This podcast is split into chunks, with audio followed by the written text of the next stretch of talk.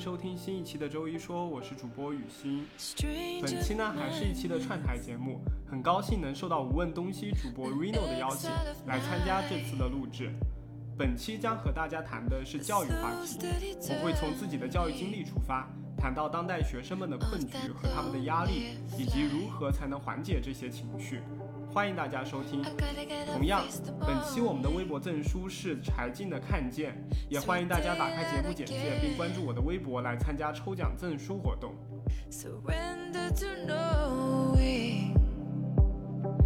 Fated to pretend.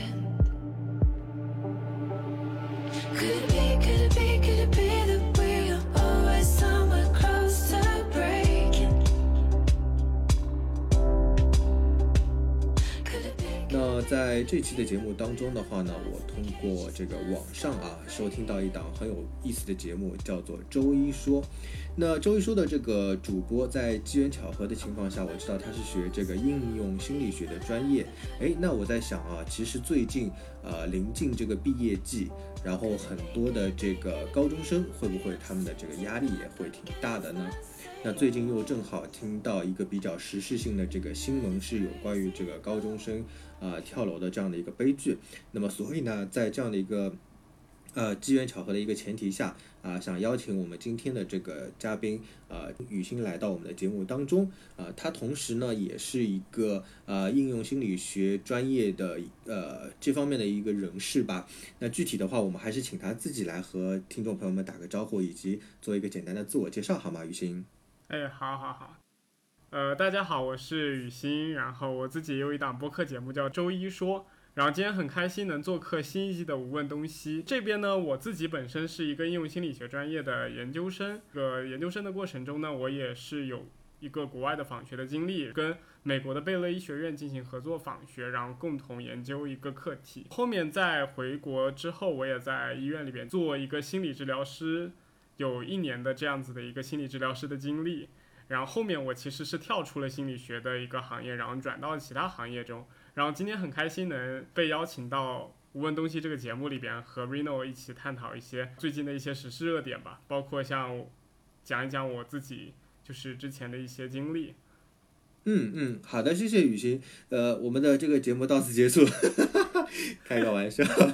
是这样子的，我们在以往的上一季的《无问东西》的节目当中的话，会找一些留学生啊，或者找一些这个教育行业的专业人士去探讨 K 十二教育呃国内和国外的教育一个对比。那么在新一季的这个节目当中的话呢，我希望是更多的将这个话题聚焦在某一个呃具体的一个点上面。那么在这一期的节目当中，就和大家来聊一聊，就是毕业季来临，这个升学压力是否这个压垮了你？那么呃，雨欣作为有一个应用心理学背景的比较专业的这个人士，那我们在节目开始之前还是很好奇啊，包括我个人很好奇，你自己从前的这个个人教育的背景大概是怎么样子的？比如说你的小学啊、初中，甚至高中、大学，是不是比较呃顺风顺水，一路上就是按照自己或者爸妈的一个既定的路线去一步步成长的呢？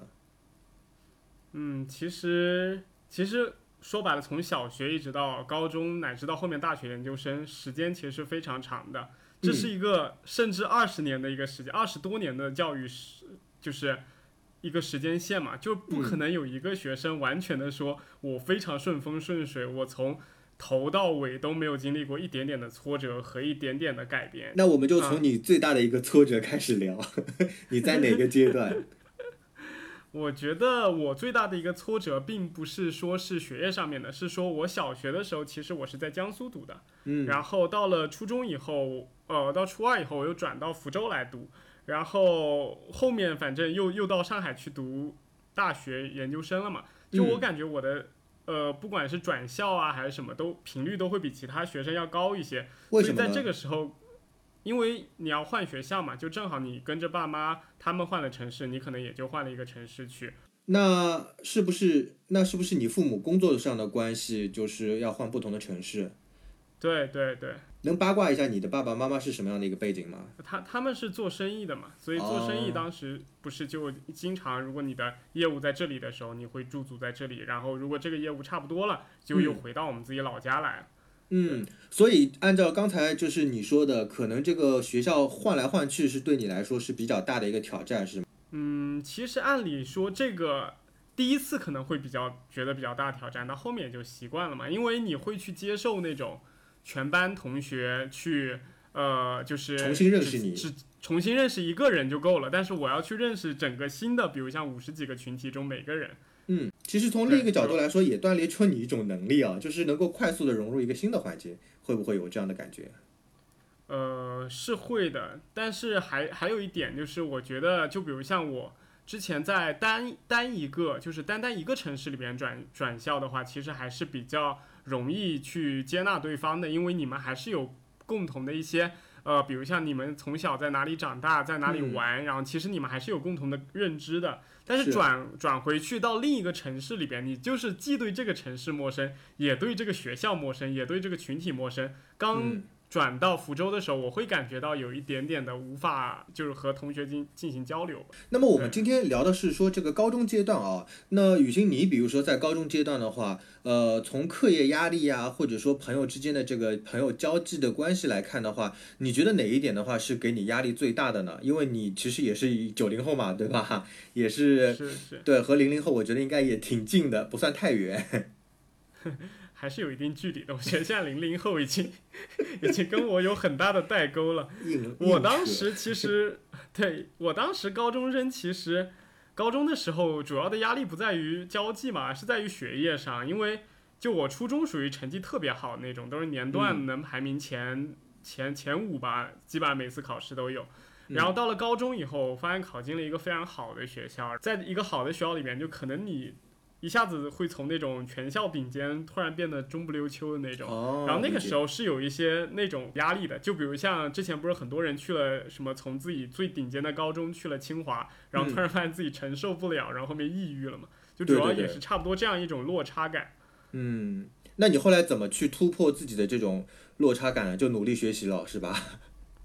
不是啊，你就慢慢的习惯自己是个普通人，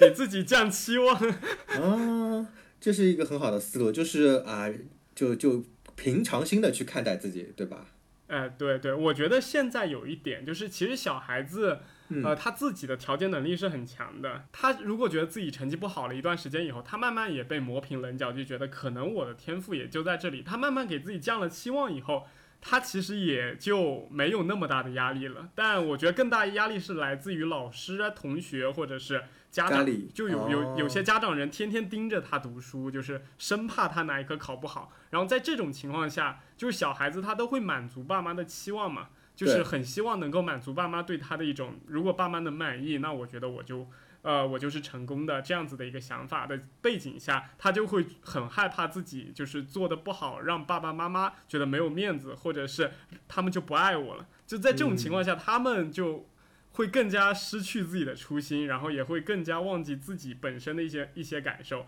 然后就一定一定要去够那个东西，然后够的又很难受，你就认知失调了。认知失调以后，心里就会慢慢的会出现一些问题。那我很好奇一个问题啊，因为你刚才说去到了一个新的环境，你的学习成绩就变成了一个相对比较中等的一个水平。那么在这样的一个前提下的话，呃，你的爸爸妈妈是对你来说比较一个包容的态度呢，还是说，哎，会继续给你有一定的压力呢？因为是这个样子，就是我从小的时候，我是属于一个自己比较自律的一个学生，以及我自己也比较焦虑嘛，就是不管嗯对于学业啊，还是对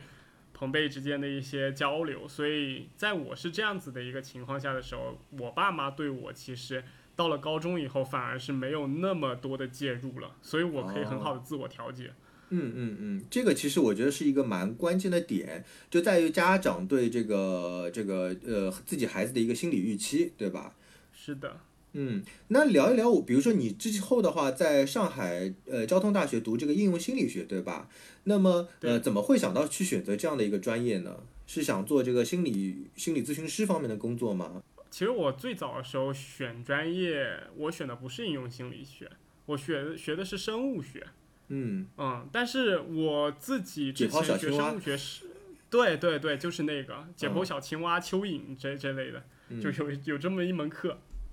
然后但解剖还挺有意思。但是其中有一些，比如像他们的一些有机化学，我觉得其实我自己并不是很擅长。在不是很擅长的情况下，我还没有很大的兴趣去努力把它学好。就在这种情况下，我就会慢慢的觉得自己是因为这个专业不适合我，还是说，呃，我就是不喜欢这个专业，导致我就读不好。我就想，如果你跳出来去换一个专业试试看，如果这个专业我读下来，我觉得是 OK 的，我喜欢的，并且能把它读好，那可能真的是生物学不适合我。但如果我那个专业我也觉得不行了，我也觉得后面就是自己也对它没兴趣，那可能是我自己的问题。所以我在这方面的时候，我选择去转专业，我转到了另一个专业里面去。但我后来发现，确实可能每个人会有自己比较擅长以及比较喜爱的学科。就比如像心理学，对于我来说，可能就是我比较愿意去学习的一个领域吧。嗯，那呃，我通过之前就是你的节目当中的话，或者说你的个人简介啊，我也了解到你在美国有去进行一个研研究，对吧？刚才节目开头你也跟大家稍微提到了一点。那么我们再展开聊一下，就是说你作为一个呃应用心理学专业的这样一个学者的身份到美国那三个月的话，呃，你看到哪一些这个不一样的呃教育啊或者生活方面令你触动比较大的地方？嗯，其实我主要去的是一个研究所，然后对于那边的整个小初高的一个教育，其实并没有特别多的，呃，就是没有特别多的接触。呃，但是有一点就是我谈谈我自己的感受，就是刚哦出去的那段时间，就是有一种我不知道你有没有经历过那种感受，就是你去溜冰的时候，就你第一次去溜冰的时候，就穿上那鞋怎么都不合脚的感觉。嗯 就是就是你总觉得自己就是失去了走路的能力，然后在一个溜冰场上，就是你很难 hold 住自己的那种感觉。就虽然我的语言可能没有说有那么大的障碍，但是不管是从交流文化，还是从各种环境上，跟国内还是有很大差异的嘛。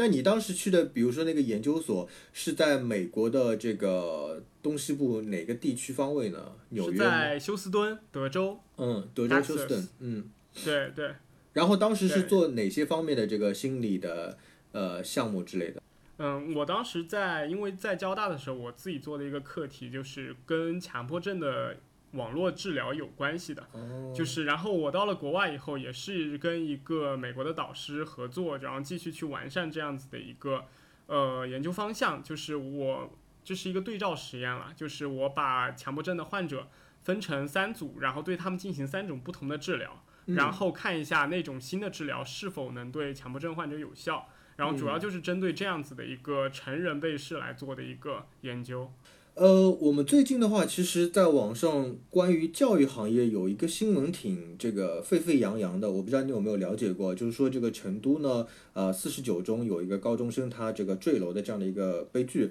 那呃，其实会让人联想到，呃，一个是说这个现在的这个应试教育的这个压力既很大，对吧？经常听到大家说嗯内卷这个词。第二个的话呢，就是说，呃，这个家长这个妈妈啊，她之前的话一直是觉得说学校没有公开视频，那当然到现在最近这几天，这个事情基本上就水落石出了，是出于这个学生的一个个人的一个行为嘛，所以我们其实外界对这个事件也就不会有太多的这个。呃猜测和这个这个这个怀疑，但是这个新闻的话，又会让我想到，就是说，在现在的这个高中生阶段，他们的这个升学的这个压力，呃，包括这个人际交往等等，我们呃通过怎样的一些这个方式，能够去尽量呃避免这样的悲剧的这个重演，或者说你从一个应用心理学的这个呃专业的角度来看的话，呃，你觉得在高中阶段能够给到这个高中生的一些这个听众朋友，或者说其他的这些孩子，有一些怎样的一些建议吗？啊，这个问题的高度很高，我不知道我的建议准不准确。对 对，但是我先讲讲这个事件吧，就是嗯我其实对这个事件还是有一定的了解的，就包括最早的时候，这个事件是在我媒体上进行了一波发酵嘛，就嗯，可能有些人会觉得是校方可能处置不当，或者是校方呃，，故意隐瞒了一些什么。但是我们先不谈这些，我们就聚焦于这个孩子。这个孩子，我看新闻里边，它里边有说到有一个我印象很深刻的事件是，他妈妈到他去世的那一天还跟记者说的是，这个孩子是一个很乐观的孩子，然后他每次他因为是住校嘛，然后是周一到周五的时候是在学校里，然后周末的时候才回家。然后他每次去接孩子的时候，孩子其实他感受到的孩子都是很乐观的。然后包括他去问他成绩，然后那个小孩子跟他讲，上次考的不太好，但是我那那次不是高考，我相信下一次可以考的很，就是在高考的时候我可以发挥好。他还这么安慰他妈妈，就是我觉得这一点就是让我觉得很奇怪，就是父母竟然对于孩子的一真实感受毫无觉知，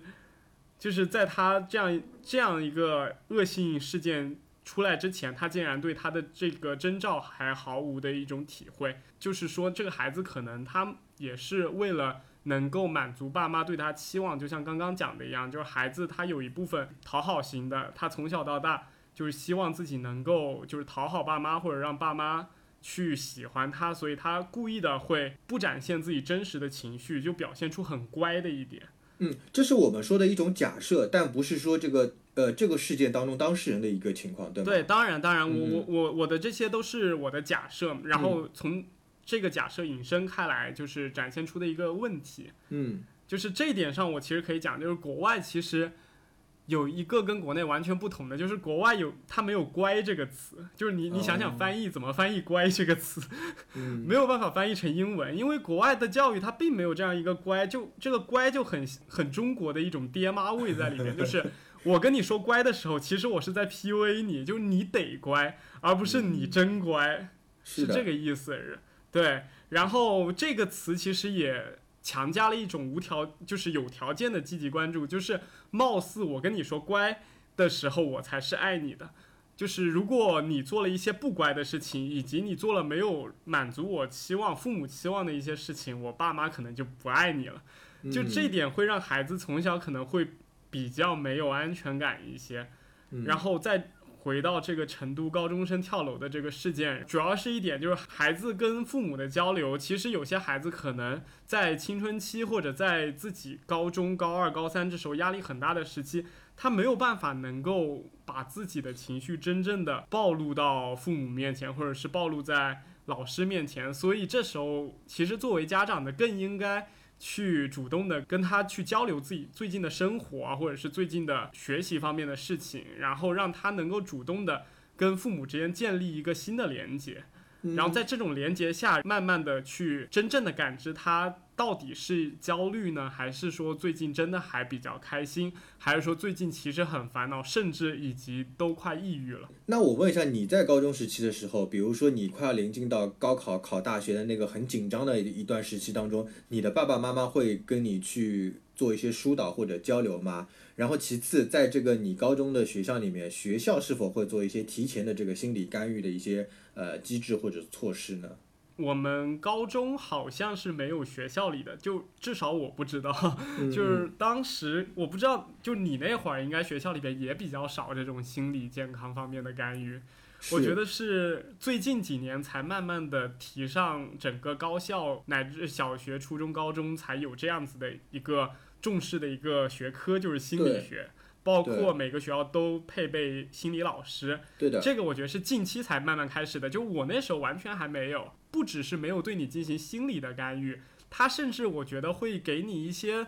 就是他给你的一些对灌鸡血的那种感觉，会让你很有心理压力。同学之间就当时在高三的时候，也有一些学生会进行一些攀比嘛。就比如像你嗯学到了凌晨两点，他就通宵在那儿学，就是嗯大家感觉像是那种在互相竞争，也也有点像从小就开始内卷的那种感觉。多学一分干掉千人，我我我不知道那时候标语很多嘛，就是那种很奇怪的标语。就是有一种你死我活的感觉。对对，就有一种千军万马真的在打仗的感觉，就那嗯种感觉其实会给学生一些无形的压力。然后在我们当时的高中，我在高二的时候就碰到一个恶性事件，就是有一个高三的学生他在跑步的时候就猝死了。哦就是他心脏病突然发作，然后就去世了。然后这件事也就是当时给我带来了蛮大的心理震撼，因为当时那个学姐就站就站在我面前，就是大家在跑步的时候，她就在我面前倒下去了。然后没想到那个倒下去以后就再也没有爬起来了，就而且那个学生当时非常优秀，他是年段的整个一个呃，当时是一个什么学生会的主席，然后当时以他的成绩上什么人大是没有问题的。哦，很可惜。，对，是的，嗯是的，就非常可惜。所以后面我自己在高二碰到这种问题以后，我自己也给自己设立了警钟，就是不管怎么样学习，你都不要透支自己的身体。我现在知道的是什么呢？就是说现在的，就像你刚才说的，高中生啊，或者说甚至从小学阶段都会有这个心理的咨询室啊，然后会有心理的咨询老师。那么在这个呃这个教育局的这个有一些条文规定下，就是说小学和这个高中照理说应该要是设立啊心理咨询室，并且配备相应的这个心理咨询师啊去进行一个干预。那么其实有一些学校它会有一些呃怎么说呢，就是擦边球的方式，比如说它设立了心理咨询室，但是其实没有心理的咨询的老师啊。然后有的情况下呢，他有心理咨询的老师，但是他没有这个场地，这会造成一个就很尴尬的一个情况。但是，呃，我现在就是接触下来的一些这个高中生和这个高中高校里面，老师会通过给学生去做一些心理测试的问卷，先来去筛选一批有潜在这个风险的这个学生，然后的话呢，再跟他们进行约谈和一对一的保密的这个谈话。一旦发现有心理这个问题的学生啊，他们会单独的再去联系这个学生的家长，这一块还是做的挺好的。然后我最近是从这个呃学校得知一个数据，就是在某个民办学校的国际部，差不多有将近百分之五十的学生，因为他们都是高中生阶年龄阶段嘛，被筛选出来的是有这个心理潜在问题的。然后差不多当中有五个学生左右是非常有严重的这个呃心理问题，这这个严重的程度就是说基本上要去就医的这样一个程度。嗯嗯，那你所接触下来的，比如说像你这个在学这个专业当中的话，有没有去关注到一些呃，在高中阶段啊，或者说这个教育阶段的话，他们这个心理干预的一些方式或者说方法之类的？呃，有的，其实，在主要是在小初高的那些学校里边，他们采用的一些心理治疗方式，跟我们对于一些患者的治疗方式是差不多的。它主要是那几种技术，比如像 CBT 疗法、认知行为疗法，包括像人本主义疗法，还有精神分析，呃，就是心理动力学疗法这类。其实它都是以专业的一个心理治疗师。然后以一个像心理咨询的一种结构化的一种方式去进行治疗的，嗯，对，其实还是比较专业的。我刚才想到一个话题啊，就是你说到就是高中生在高中阶段很难去跟爸爸妈妈呃去沟通，然后呢，那个作为家长呃也应该及时去发现孩子的一个状态嘛，高中生的一个状态。但是如果说呃站在家长的角度的话，他尽所能去和孩子去沟通，但孩子他始终是处于一个很封闭的状态，或者说不愿意去跟爸爸妈妈沟通。在这样的一个情形下的话，父母能够去做些什么呢？嗯，这是个很很好的问题，但是我觉得这个时候就是父母也只能，我觉得是得找到很好的环境和情境来让自己能跟他沟通，甚至可以去创造一些情境。但是如果在孩子真的不想跟你沟通的情况下，不要硬逼着孩子跟你沟通。哦，然后我之前看，嗯、就是我之前看过柴静的那本《看见》嘛，嗯然后它里边有讲到小孩子的一些故事，就是包括他第三章里面有讲到，就是他讲的是几个孩子之间的创伤故事嘛，就有一个叫苗苗的。女学生死死掉了，然后她也属于她学校里边，其实小孩子在学校里边经历的那些东西，并没有大人想的那么简单，就她也是完全意义上的在一个她的社会里边进行交际和交往，尤其是青春期这时候的小孩，他其实基本上什么都懂了。就是在这种情况下，你跟他讲道理是没有用的，因为他道理懂得比你还要多。然后你跟他讲很多呃深层次他自己的社交关系，就等于另一个人来问你，就比如像问 Reno，你你如果在一个你今天过得怎么怎么样，然后你跟你的什么同事又见了几次面啊，什么你同事又跟你讲了哪些话，你肯定也不愿意跟他讲，因为你觉得这第一是很私密的一件事情。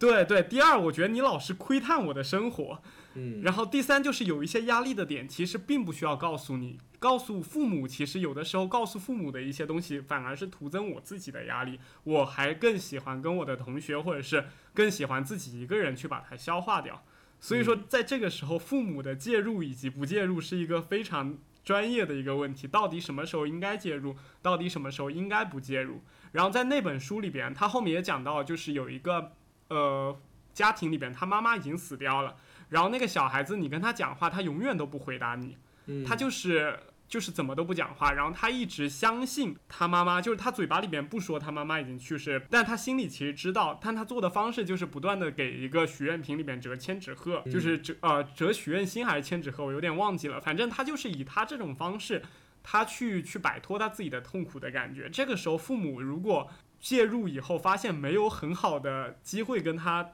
就是继续聊下去的话，我觉得主动退出，让他自己去疏解，可能是一种更好的方式。嗯，其实做父母的这个也挺不容易的。就像你刚才说，如果是退出的话，不去主动介入的话呢，又会也会有一种很焦虑，想怕是不是自己的呃有哪些地方做的不够啊，帮不到孩子。但介入的话呢，可能有不一定有很好的这个效果。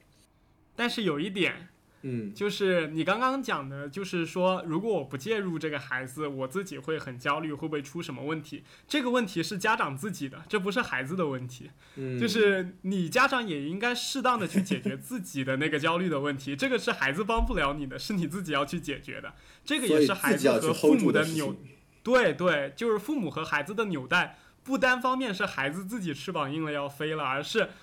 父母自己也要学着去把孩子真的把他放到另一片世界里面，让他去闯荡。对，是啊这其实也好难。这好难，真的。嗯，所以现在像像以前单身的时候不觉得这个问题，或者说结婚之后没孩子嘛，但真的有了孩子之后，就发现这个事情确实也挺煎熬的。只能说在这个养育的过程当中的话，不断的彼此去成长吧，这样的一个感觉。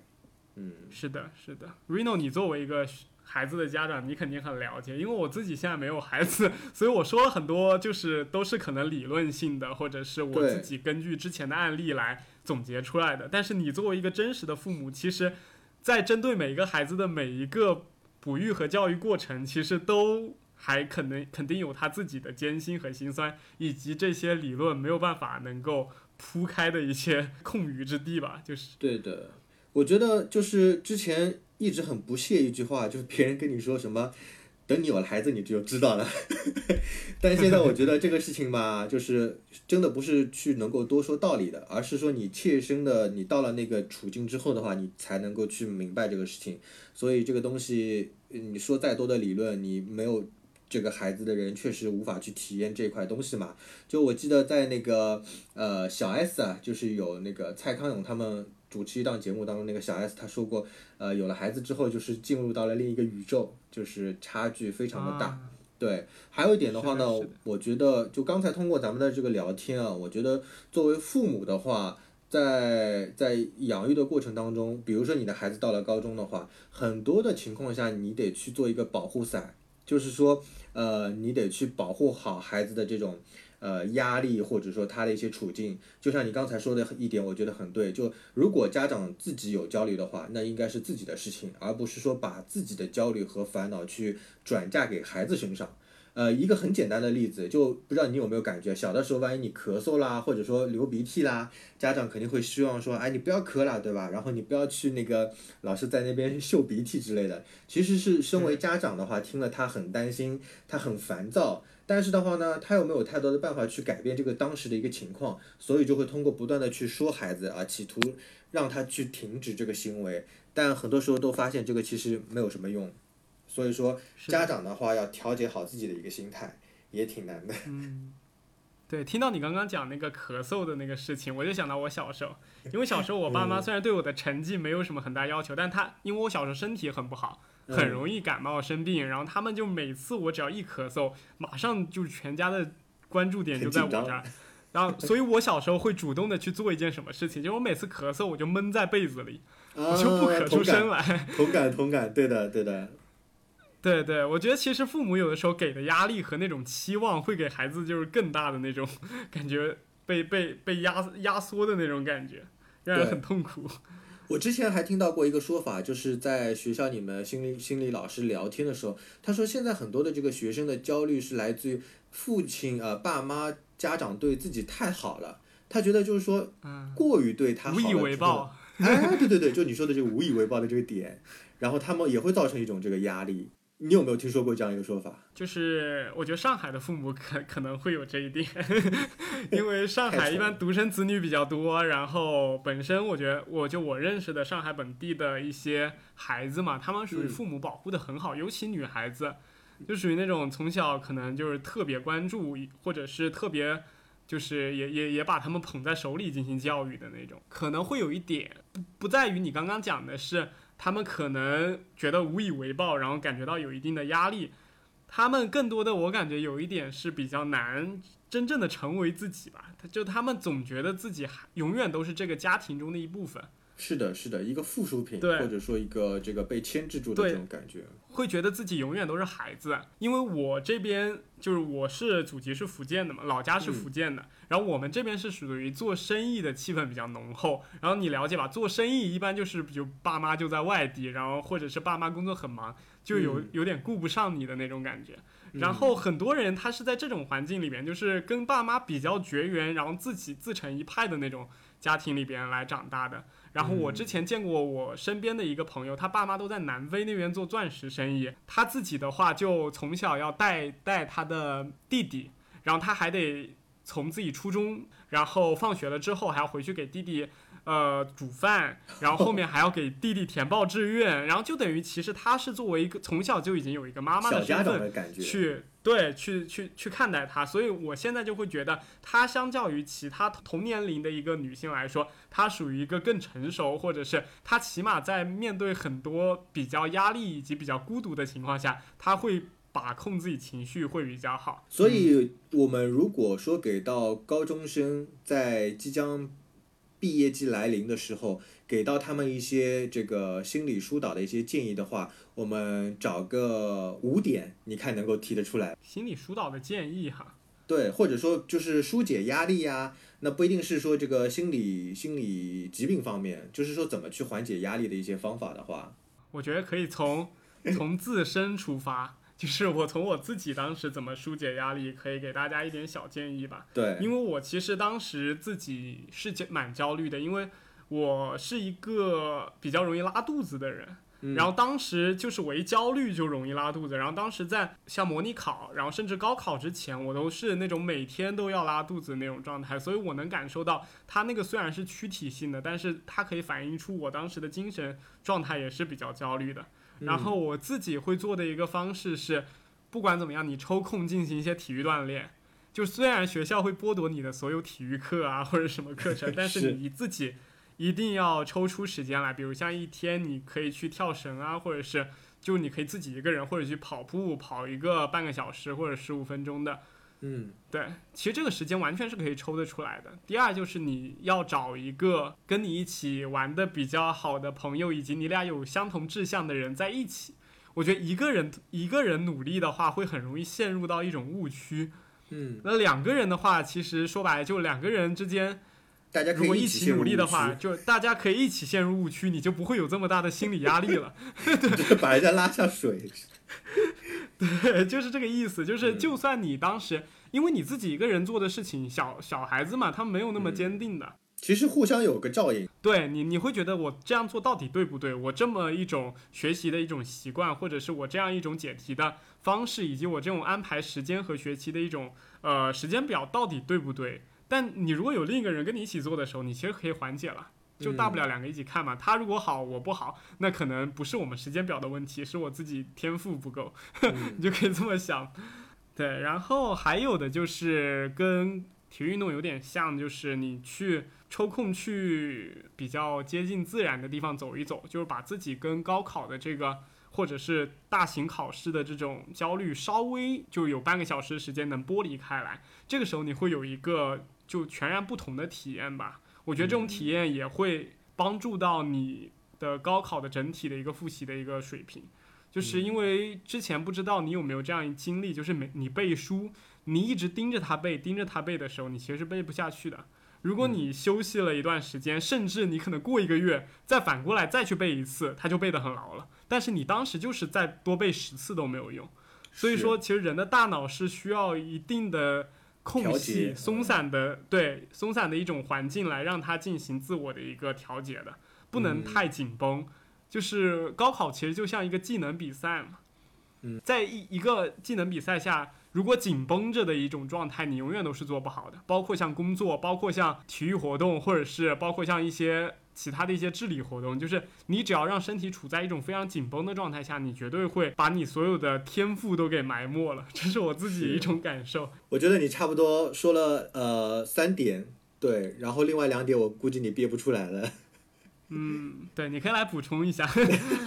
其实听了你刚才说了很多很好的建议和一些点子啊、我从你说话当中想到一个，就是在呃自己的预期方面的话，可以适当的就是把它调整到一个比较适当的这个位置上面啊、对预期的话不用去设坎过于太高。那么一旦这个发现自己的预期和实际情况有一些不吻合的话，及时可以调整这样一个心态。对吧？第二点的话呢，我觉得呃，其实我们在这个参加高考也好，或者说一个应试的考试阶段当中的话，也是不是可以找一些额外的这个兴趣啊，去稍微的能够去。发散一些自己的一个这个注意力呀、或者说精力，就像刚才那个雨欣提到的，说用一些运动的方式，对吧？或者说他可以嗯偶尔的话也去看一些、看一场音乐剧啊等等。虽然说时间很忙，对吧？然后这个压力很大，但是还是尽量的去适当的调节自己。那么，呃，我觉得还有最后一点的补充就是说。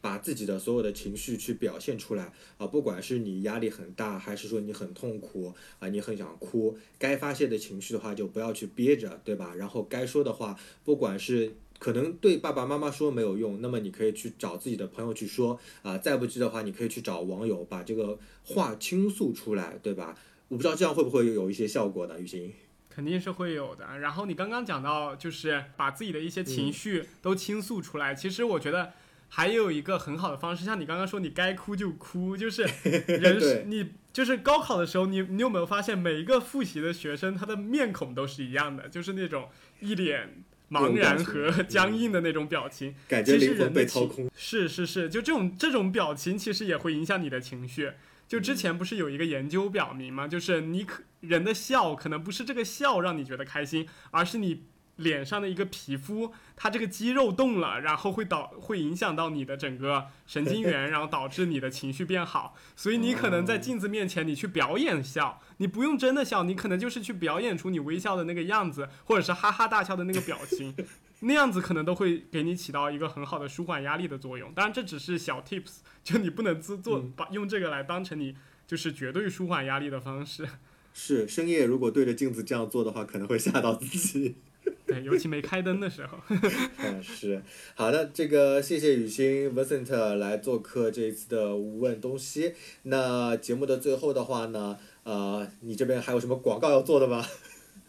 没有，我这边主要就是因为我自己有一档播客节目嘛，嗯然后这一期我也希望能够同步周一说来一起发布。然后因为我们这一期是我们每一期的节目都会有一个微博转发赠书的一个活动，然后所以我也是希望大家能够呃参加到我们的活动中来，然后关注我的微博来参加这个转发赠书的活动。然后我们嗯这一期送出来的书，我们就。